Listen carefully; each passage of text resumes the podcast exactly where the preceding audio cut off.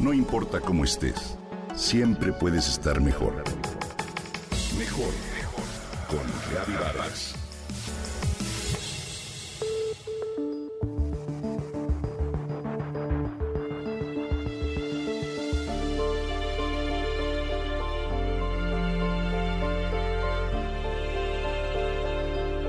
Prueba otra vez.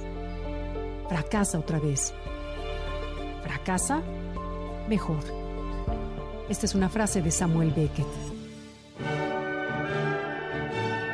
¿Sabías que la maestra de Beethoven solía decirle que no tenía esperanzas como compositor?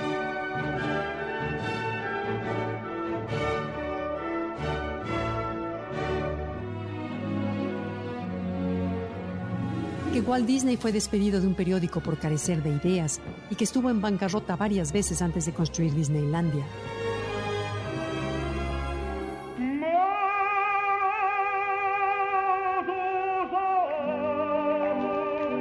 El maestro de Enrico Caruso alguna vez le dijo que no tenía voz y que nunca llegaría a ser un buen cantante.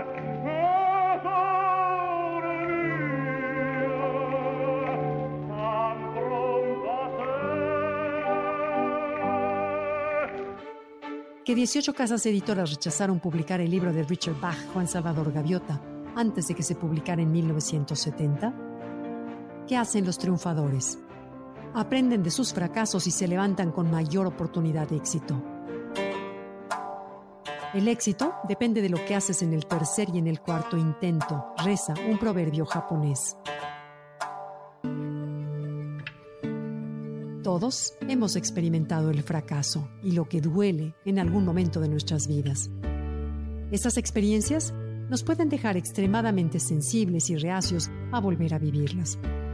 Por lo tanto, podemos tender a evitar enfrentar nuevamente situaciones riesgosas, llegando a veces a no aceptar ningún tipo de reto. Sin embargo, dime, ¿quién no ha fracasado alguna vez en la vida? Yo creo que nadie entre más exitosa es una persona, más alto es y ha sido su riesgo de fracasar.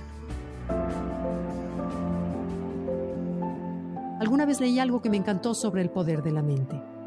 Frecuentemente me acuerdo de ello, quizá por la sencillez de la descripción. Decía que tratáramos de imaginar que dentro de la mente tenemos viviendo dos duendes. En el lado derecho tenemos un duende que se llama Don Positivo, es entusiasta, amigable y cuando le permitimos salir nos llena la mente de optimismo, esperanza, autoestima y buen humor. De si puedo, de lo hago muy bien. Y por supuesto en el lado izquierdo vive Don Negativo. Él es mucho más poderoso y fuerte y le encanta salir como ráfaga ante cualquier eventualidad. Es un señor mal encarado, dominante y pesimista, que reparte sentimientos de inseguridad, de duda, de miedos, de agresiones y de envidias. Está en nosotros decidir a quién le abrimos la puerta. Cerremos con doble llave la puerta del negativismo y no permitamos que nos domine. Qué cierto es que para la persona positiva no hay experiencias negativas, solo de aprendizaje. Quitémonos esos miedos de la mente que nos sabotean las oportunidades de triunfo, como el miedo al rechazo, a no poder, a perder el control, al que dirán. Todo esto no es más que la narrativa que nuestra propia mente crea, pero somos los autores. Cada uno de nosotros es como un gran transatlántico construido con todos los materiales y la tecnología para poder cruzar los océanos. Mas a veces nos echamos a perder en la orilla simplemente porque no nos atrevemos a zarpar. No olvidemos que la fortuna favorece a los valientes. Emprendamos nuevas cosas, Busquemos hacer pequeños y grandes negocios. Echemos a andar nuestra imaginación para crear, para cambiar, para iniciar, para arriesgar y para jugárnosla, especialmente en esta pandemia que continúa. Dice un proverbio japonés, si te equivocaste, admítelo. Es una manera humilde de decir que ahora eres más inteligente. Así que, como dice Beckett, fracasa, fracasa otra vez, fracasa mejor.